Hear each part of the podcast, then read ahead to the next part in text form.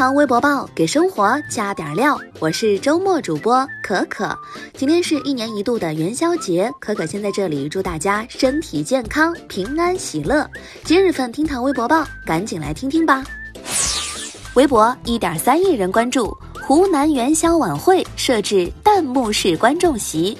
据封面新闻报道，由于今年的特殊情况，湖南卫视对元宵晚会做出了紧急调整，推出2020湖南卫视元宵一家亲，由何炅、汪涵、沈梦辰、梁田联袂主持直播。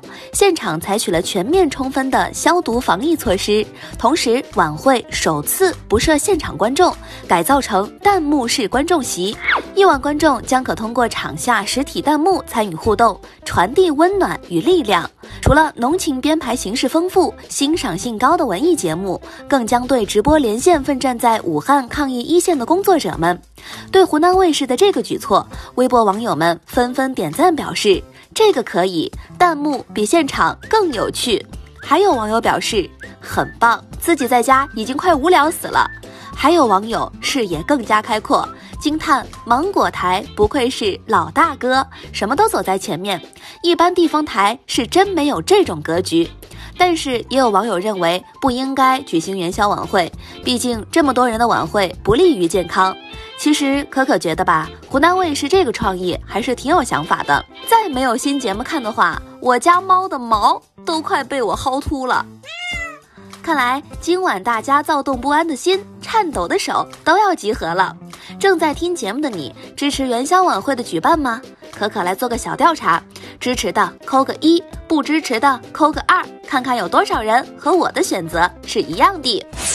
微博八千一百三十二万人关注，乡政府没收六百多张妖姬。二月六号，浙江宁波疫情防控发布会上特别通报了一起打麻将聚集案件，一人打麻将致多人感染。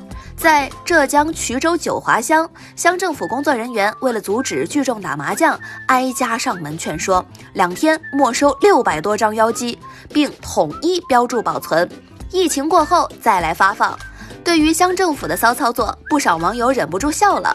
有人说，这政府还搞了个捕雀行动，看来这件事情将载入史册呀。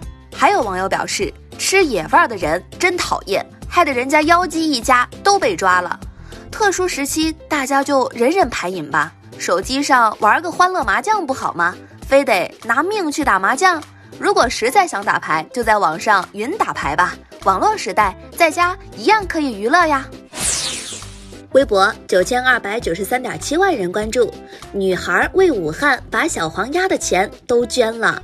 二月一号，扬州一名十岁的小女孩在家人的陪同之下，将一只沉甸甸的小黄鸭储蓄罐送到派出所，里面呢是她攒下的零花钱，共计四百九十五元，还有一张纸条，上面写着“武汉加油”。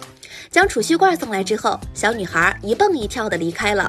可可看到里面的钱币，一百的呢应该是父母过年的奖励，更多的是一元的硬币和纸币，这份爱真的很重。网友们被女孩的行为所感动，可可真的觉得这是一个超级可爱的女孩子。疫情将会因为有这样可爱的人而胜利的，武汉加油啊！微博二点三亿人关注李文亮医生去世。据央视新闻消息，疫情吹哨人武汉市中心医院医生李文亮于二零二零年二月七号凌晨两点五十八分去世，年仅三十四岁。妻子目前还怀着二胎。二月一号，李文亮确诊新型冠状病毒肺炎。据报道，二零一九年十二月三十号，李文亮因为在同学群发布华南海鲜市场疫情信息，但其发布言论被认定为谣言。目前，国家监察委员会决定派出调查组赴湖北省武汉市，就群众反映的涉及李文亮医生的有关问题做全面调查。李文亮医生的离去让很多人心痛如绞。昨天上午，武汉市政府和湖北省卫健委也发出公告，向李文亮医生表示敬意和哀悼。可可思考更多的是，除了敬意之外，是否还需要一个歉意？如果不是简单将李文亮的预警定性为谣言，而是组织业内专家以认真负责的态度对问题进行分析比照，是否会有不一样的结果？面对专业医生发出的预警，我们应该以什么样的态度来审视？现在将全面调查李文亮医生的问题，我想这就是对李文亮医生最好的告慰吧。最后，我们再来看一组新冠肺炎疫情相关的热搜资讯。全国除湖北地区外，新增报告确诊病例数连续两天明显下降，提示前期疫情防控措施效果进一步显现。财政部表示，对确诊患者个人负担费用实行财政兜底，中央财政补助百分之六十；对疑似患者，由就医地制定财政补助政策，中央财政视情给予适当补助。昨天凌晨，华南农业大学官微推送消息称，发现穿山甲为新型冠状病毒潜在中间宿主。